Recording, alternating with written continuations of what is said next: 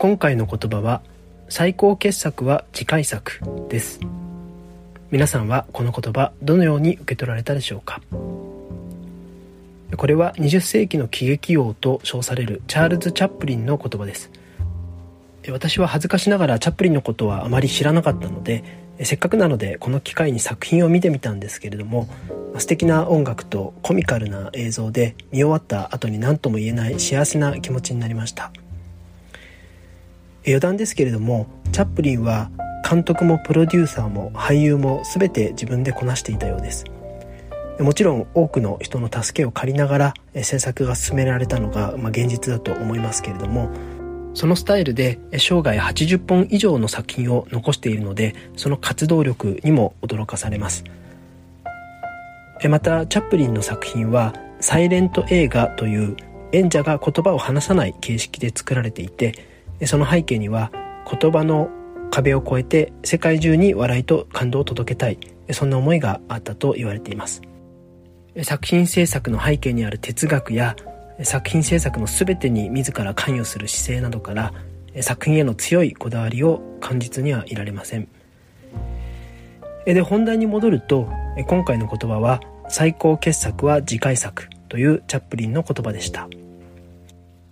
これはメディアの記者からいつもあなたの最高傑作は何ですかと聞かれるたびに NEXT 1つまり次回作だよと回答していたことからチャップリンの名言として記憶されているようです。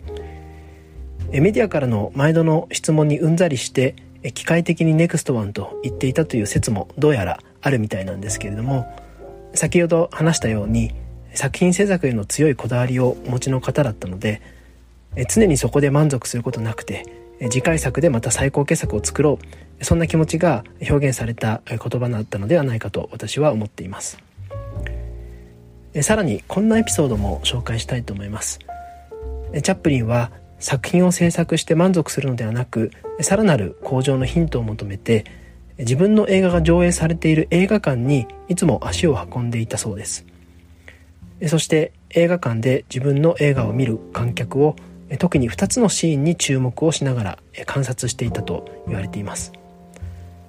一つは受けを狙った映画の場面で観客が笑っていないそんなシーンです。そしてもう一つは受けを狙っていないにもかかわらず観客が笑ったシーンです。いずれも笑いという成果において自分の想定とは異なる顧客の反応があったシーンに注目をしていたということです。これらを観察して記録をしてその理由を事細かに分析する。そもそものシーンの構成コンテンツに問題があったのか。それともそのシーンを伝えるコミュニケーションに問題があったのか。それともそんな掘り下げを繰り返しながら想定外から学ぶ努力を積み重ねたといいます。観客の笑いという成果そして作品を作り上げる自分自身の能力開発に極めて貪欲に向き合っていたことが伺えます。こんなエピソードと重ねてみると今日の最高傑作は次回作という言葉に少なからぬチャップリンの意思が込められているように思えてきます。この言葉は映画制作の仕事で語られている言葉ではありますけれども映画以外のものを作る仕事であってもあるいは何かしらのサービスやコミュニケーションを提供する仕事であってもあらゆる仕事には何かしらの作品を作り続ける側面が含まれているように思います。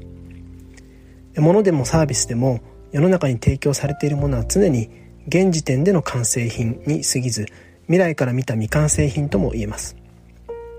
そんな進歩の視点からそれぞれの仕事を眺めてみた時に私たちの仕事はいつでも最高傑作は次回作なんだとチャップリンと同じように言えるのではないでしょうか。そして忘れてはならないのは最高傑作が次回作だと言える背景には普段の磨き上げがあるということです。映画のヒットという外部の基準に慢心することなく自分の中にある厳しい自己基準で成果を判断していく。さらには成果に直結する顧客からのフィードバックを受け取って